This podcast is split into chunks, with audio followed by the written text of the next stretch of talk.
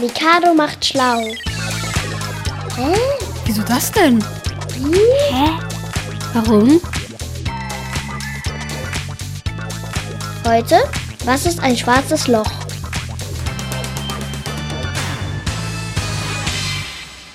Ein schwarzes Loch, das ist halt im All und das zieht ähm, Planeten und Sterne und Sonnen und sowas an und dann wird das da alles zusammengequetscht auf kleinsten Raum und dann kann man da nicht mehr raus. Schwarze Löcher, da ist halt die Anziehungskraft viel doller als an der, an der Erde und dann saugt die halt die Planeten ein. Ja, die saugen halt alles an, was in ihre Nähe kommt. Und bei einem schwarzen Loch sind, soweit ich weiß, wird da ja alles reingezogen und dann wird es so klein gemacht, dass es halt auch, wenn da tausend Sachen reinkommen, immer noch genug Platz ist im schwarzen Loch, um da Millionen Sachen noch weiter reinzustopfen. Schwarze Löcher könnte man also auch als Weltraumstaubsauger bezeichnen. Sie können so schwer werden wie Milliarden Sonnen zusammen, sagt Physiklehrer Christian Hilmer. Ein schwarzes Loch ist ein Himmelskörper im Weltall, der so schwer ist, dass er tatsächlich alles um sich herum anzieht und nicht wieder rauslässt. Die schwarzen Löcher, die bleiben einfach. Die sind ja ganz klein, aber da passt extrem viel rein. Aber wenn man die irgendwie hochheben würde, dann wären sie ganz schwer. Ein schwarzes Loch entsteht aus einem oder mehreren Himmelskörpern, die zu einem winzig kleinen Gebilde zusammenschrumpfen.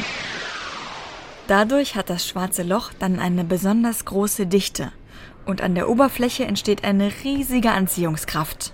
Ein Loch im eigentlichen Sinn ist es nicht, denn ein Loch führt ja irgendwo hin.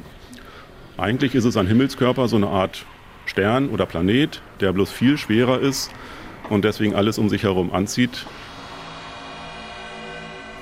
Schwarze Löcher ziehen alles an, was sich im Umkreis von Millionen von Kilometern befindet. Ein schwarzes Loch ist sogar so schwer, dass es auch das Licht anzieht und nicht mehr herauslässt. Darum ist es schwarz. Deswegen heißen diese Phänomene auch schwarzes Loch. Weil wir Menschen nur Dinge sehen können, die Licht reflektieren oder selbst aussenden, sind schwarze Löcher für uns unsichtbar. Und damit natürlich auch für die Wissenschaftler. Sie vermuten, dass schwarze Löcher dort sind, wo Sterne um eine unsichtbare Mitte kreisen. Dort, glauben sie, kann dann eigentlich nur ein schwarzes Loch sein.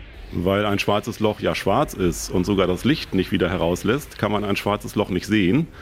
Aber man kann sehen, wie drumrum die Sterne und Planeten sich bewegen und dann kann man daraus schließen, dass es möglicherweise ein schwarzes Loch dort gibt. Aber direkt sehen kann man es natürlich nicht. Zum Beispiel die Milchstraße in der Mitte davon ist auch ein schwarzes Loch, das halt die Milchstraße und alles andere in, in Drehung behält.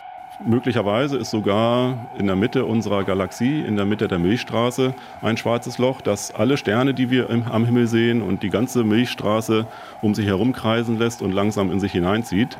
Obwohl es erst einmal bedrohlich erscheinen mag, ist es für uns sogar gut, dass in der Mitte der Milchstraße ein schwarzes Loch liegt.